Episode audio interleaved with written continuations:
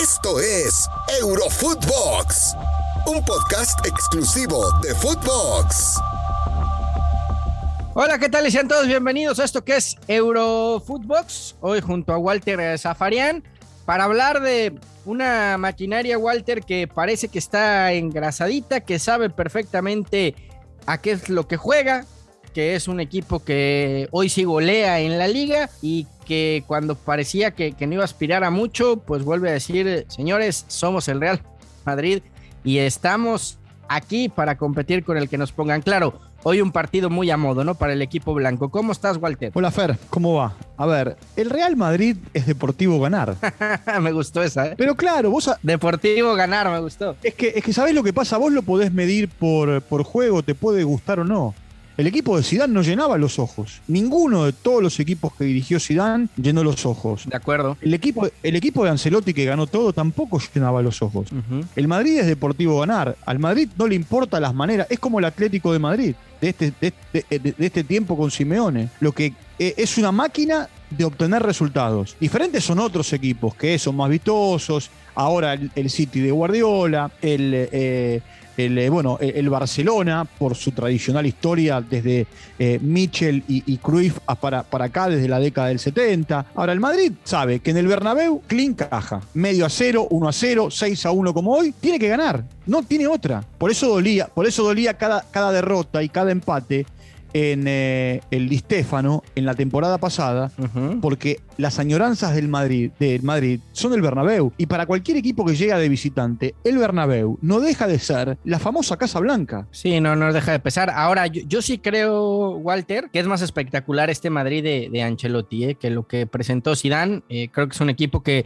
que le gusta más ir al frente, que presiona arriba, que, que tiene eh, más gusto por la pelota y, y, volvemos a ver un Madrid que, que golea, porque me parece que con Zidane eh, de repente estos partidos contra equipos de, de media tabla, inclusive con aquellos que, que peleaban el descenso, había veces que le costaba, ¿no? Y por ahí los terminaba sacando 1-0, 2-1, eh, la, la, la, famosa épica del Madrid. Claro, 1-0. Pero hoy le mete 6-1 al, al Mallorca y te puedo decir que después del 3-1 de, de, Asensio, que por cierto marca hat-trick a su ex equipo, se cumple la ley del ex equipo que se formó el Mallorca. Eh, después del 3-1 el Madrid bajó el pistón, bajó las revoluciones y, y terminó jugando a, a, medio gas y metió otros tres más, Walter. ¿Sabes lo que pasa? que hay mucha diferencia. A ver, es cierto que se le fueron dos pilares, como Rafael Barán y, y como Sergio Ramos. Ahora, uh -huh. vos fijate la defensa del Madrid de hoy. Nacho fue a jugar de lateral derecho. Sí. Alaba fue adentro, uh -huh. eh, como central con, con Militao.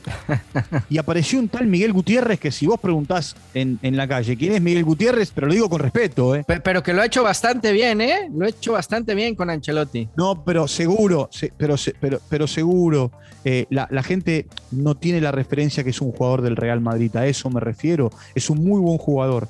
Ahora, vos fíjate, Carabajal lesionado, los dos centrales con inconvenientes eh, porque ya no están, Bale que no puede jugar, encontró en, Rodri en Rodrigo y en, eh, y en Vinicius dos muy buenos acompañantes para Karim Benzema, que a propósito, Benzema con los dos goles de hoy llegó a los 200 goles en el Real Madrid. Mira, yo te voy a, yo te voy a dar esta, esta infografía uh -huh. que vale que vale la pena tener. Mira, en la liga, solamente en la liga, hoy Benzema es el cuarto goleador en la historia del Real Madrid. Yeah. Ronaldo tiene 311 goles, 228 Raúl, yo creo que Raúl se lo come en breve, eh, en cuanto a goles, y está a 16 goles de Alfredo Di Stéfano. Va camino a ser el segundo máximo goleador en la historia del Real Madrid en la liga. Ahora, si vos tomás todas las competencias, uh -huh. mira, Cristiano Ronaldo, 451 imposible. Después Raúl. No lo va a alcanzar nadie en un buen rato, ¿no, Cristiano? No, no, no, no, no. Salvo que aparezca otro androide así, ¿no? Después están Raúl, Di Stefano el tercero, Santillana el cuarto y eh, eh, te, apare te, aparece Benzema quinto. Uh -huh. De Benzema a Di Stefano hay 20 goles. Sí. Hay, hay 20 goles, o sea que va camino, va camino a convertirse en el tercer máximo goleador en la historia del Real Madrid. Y, y si alguien está feliz en la era post-Messi del Barcelona es justamente Karim Benzema, ¿no? Porque tiene la oportunidad de ganar por primera vez el, el Pichichi. Me parece que no, no se lo va a quitar nadie, ¿no? Hoy va líder de goleo. Eh, es un tipo que desde que se fue Cristiano Ronaldo ha sido también goleador del Real Madrid y, tiene esta oportunidad. Aunque bueno, ¿quién te gusta? ¿Luis Suárez que le pueda discutir? Bueno, ahí está Suárez para pelearle. Eh, lo que pasa es que hizo ocho goles. Hizo ocho, goles en seis fechas. ¿Entendés? Entonces. Sí, sí, sí, sí, sí. Viste, es un de la... A ver, Benzema, Benzema, si no se lesiona, eh, ha padecido muchas lesiones. De hecho, en enero del año, en enero de este año, eh, el que fue el, peor mes del Madrid en la temporada pasada, Benzema no estuvo, padecía lesiones. Eh, entonces, cuando él volvió, vos fíjate que el Madrid levantó. Y hoy me parece que también él está pletórico, ¿sabés por qué? Porque recibió la cinta de capitán y por más que el capitán, eh, el primer capitán sea Marcelo, Marcelo no juega, no va al banco, ahí está, ahí está Benzema, y Benzema es en Champions, en eh, el campeonato local, lo será si le toca la Copa del Rey, es el capitán del Real Madrid, es la voz del vestuario del Real Madrid, es el, es el referente. Sí, más, más, más sin Ramos, ¿no? También, eh, que ya lo decía, se fue, evidentemente es uno, uno de los líderes del equipo. para acabar con el tema Real Madrid, Walter, ¿qué pasó con Vinicius? Porque de ser un tipo que, que no se tenían muchas expectativas, que sí driblaba, pero, pero más allá de eso no pasaba nada con él, de repente se empezó a llenar de confianza, de confianza, de confianza, de confianza. Hoy no marca, hoy no marca, pero anda en un plan grande el brasileiro. Bueno, es el entrenador, ¿no? El entrenador en la pretemporada tiene que haber hablado mucho con él, eh, le tiene que haber dado toda la confianza eh, que Vinicius necesitaba eh, para... Yo estoy seguro que trabajó mucha definición, ¿eh, Walter? Pero mucha. No, eso es, eso, eso seguro. Y aparte, ¿sabes qué? Hoy lo que noto es que Vinicius hace. Viste que en, algún momento, mira, te voy a comparar a, la llegada de Neymar al Barcelona. En un momento, Neymar dejó de hacer una de más, porque entendió que tenía que jugar en equipo. Y una cosa es el fútbol brasileño, donde se te permite hacer una de más, un firulete de más, un regate de más. Y otra cosa es en Europa. Sí. En Europa, en Europa eh, a ver, tanto Vinicius como Neymar cuando llegaron eran cola de ratón, ¿entendés? Y la cabeza de León era otro. Entonces, eh, claro, vos llegás a un vestuario muy pesado, porque no es que llegaron, ¿entendés? Con todo respeto lo digo, al Getafe, al Granada o, eh, no sé, a los Asuna. Llegaron al Real Madrid, al Barcelona. Sí, no, no, no. ahora sí, sí creo que esta parte de la confianza que hablas es piedra angular, ¿no? Hoy un partido en el que no marca, en el que quizá no, no estuvo como venía estando, y Ancelotti lo deja y, deja que termine el partido y sabe que es un jugador que anda bien. Porque sabe, porque sabe que si lo saca. Y por eso le, da la confianza y le da el espaldarazo, ¿no? Porque sabe que hoy, hoy sacarlo, claro, hoy sacarlo es meterle presión otra vez, es, es por ahí que le vengan telarañas. Y, en eso me parece que, que Ancelotti, si algo tiene y algo ha mostrado dentro de su carrera como técnico, es que sabe cómo gestionar a este tipo de jugadores y a estos vestuarios, ¿no? Me, me llamó la atención lo de Hazard, que no jugó. Imagino que el partido estaba tan resuelto y, y ha tenido tan tantas lesiones que para qué, mejor irlo guardando a, los momentos en los que pueda ser necesario. Y, me gustaría, Walter, tocar otro tema porque eh, ¿qué pasa con Kuman en el Barcelona? Pareciera que de un día para otro se quedó solo, ¿no? El técnico, el técnico holandés, ¿no? Yo creo que tiene las horas contadas. No, yo creo que creo que tiene, tiene las horas contadas. Llega, llega a patinar en el partido de mañana y va para afuera. Y si mañana gana, tiene otra silla eléctrica el fin de semana. Y si no, entre semana la Champions. Mira, hoy Kuman tenía que dar una conferencia de prensa y lo que hizo fue leer un comunicado. Y en ese, en ese comunicado él dijo que para el Barcelona la Champions es un milagro. Bueno, lejos no está de la realidad, ¿no? No, no, no, está bien, está bien.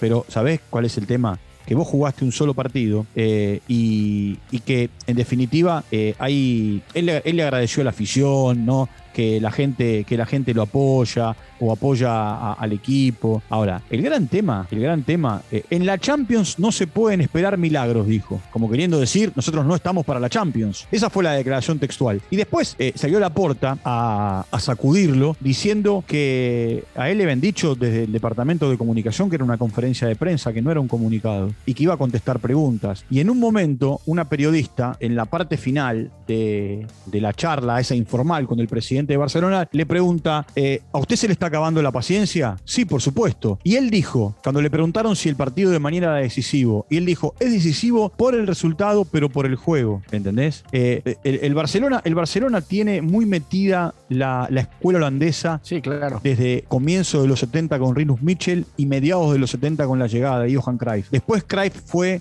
el que le dio el primer gran logro europeo. Rijkaard fue el que le dio el segundo gran logro europeo. Holandeses los dos, o neerlandeses como le llaman ahora. Y después apareció un tal Guardiola que lo quiso cambiar, eh, lo que hizo fue cambiar 180 grados la historia de un Barcelona que venía de sequía en sequía y que de repente en un tramo de, eh, a ver, del 2009 al 2015 con Guardiola y Luis Enrique empezó a ganar, a ganar, a ganar, a ganar y ahora está otra vez en sequía. Claro. Ciclos, ciclos, y, hay que ver qué pasa, ¿no? Porque eh, sí se va Kuman, pero ¿quién? Ah, bueno. ¿Quién puede llegar ahorita a, salvar este barco que, que, no se ve, no se ve el valiente, eh? que diga yo, yo le entro ahora? No, pero no, no, es un tema de valentía, ¿eh? no es un tema de valentía. Es entender que, a ver, eh, Barcelona, ¿viste cuando vas al Camp Nou que está el famoso cartel que dice más que un club. Eh, es que ese, el Barcelona es eso. Sí. Cuando digo, cuando dicen ellos más que un club, porque hay toda una filosofía por detrás. Entonces, hoy tenés que ir a, las bases. Y las bases son, a ver, eh, que hace mucho que no dirige y su último paso por el Barcelona fue en 2006, 15 años, eh, exitoso, pero hace 15 años. Eh, tenés que ir a Xavi, que daría la sensación que es el recambio. Una cosa es dirigir en la Liga Árabe y ser exitoso y otra cosa es agarrar un fierro caliente como tiene hoy el Barcelona, sin equipo, porque no tiene equipo. Eh, bueno, y, el otro. Y el otro es el hijo de Cruyff. Es que eso es clave, Walter. Es que hoy, hoy, lo primero que va a preguntar el técnico que llegue al Barcelona es ¿y, cuánto hay para traer refuerzos en el próximo mercado? Eh? Pero ¿sabés sabe lo que pasa? Cuando agarró Setién o cuando agarró Valverde, había un equipo. Eh, Vidal, Messi, Piqué, Grisman, Suárez, salvo Piqué, salvo Piqué y, y, Busquets, el resto fue todo para afuera. Sí, es que, es que ese es el tema. Hoy, hoy eh, se señala Kuman. Pero por eso, por eso Kuman dice lo que dice. Pero también hay que ver con qué equipo lo, lo dejaron competir, ¿no? Y Creo, que es un equipo interesante a futuro, ¿eh? lo que tiene el Barça. Yo, yo soy de los que cree que, que estos jóvenes eh, eh, en un futuro próximo, no, ese es el tema, es el tema, pero también... No, está bien, eso sí, pero no te dan tiempo. Te, leía, te, leía, te leía vos con el fútbol mexicano. Vuelvo a lo mismo, ¿no? Echas a Kuman y quién viene, ¿no? Ajá. Te leía vos con el fútbol mexicano y con Chivas. No te dan tiempo esos equipos, Fer. Sí, claro. No te dan tiempo. Son una trituradora y mucho más si el que está en la vereda de enfrente, en el caso de Chivas América. Sí, que eso es lo peor que te puede pasar, ¿no? Claro. Para cerrar, para cerrar Walter, el eh, United cae en eh, Copa ante el eh, West Ham. No jugó Cristiano Ronaldo, el United jugó con el equipo alternativo, jugó prácticamente con la mayoría de, suplentes. por ahí uno que otro titular. Evidentemente. más o menos. Perdió, perdió y, a ver, no solamente perdió, sino que quedó eliminado en la, en la Copa de la Liga, lo que se llama la, la, Carabao Cup. Quedó eliminado en 16 de final. Y ahora te digo, a ver, yo tengo una teoría que si querés lo charlamos en otro podcast. Ok. Para mí tiene, tiene equipo para pelear el campeonato, no tiene equipo para pelear la Champions. Yo creo que tiene para pelear la Premier y para dar un susto en Champions. El tema es que no tiene un grueso de plantilla y hay que recordar que en Inglaterra son dos copas, más la Liga, más la Champions. Y creo que, que en este caso, en este caso el United está priorizando evidentemente la Premier y ver y ver con qué le alcanza para competir en Champions, que por cierto también perdió en eh, su debut. En fin, mucho que platicar por delante. Cristiano Ronaldo ni a la banca salió. Evidentemente le dijeron no estás para jugarlo todo. Eh, hoy ni te molestes en cambiarte. Le dieron descanso, así es que seguramente aparecerá el eh, fin de semana con la Premier. Walter, como siempre, un gusto. Te mando un fuerte abrazo. Chao, Fer, querido. Un abrazo grande. Gracias por la invitación. Y gracias a ustedes también por acompañarnos en esto que fue Eurofootbox, un podcast de Footbox. Esto fue Eurofootbox, un podcast exclusivo de Footbox.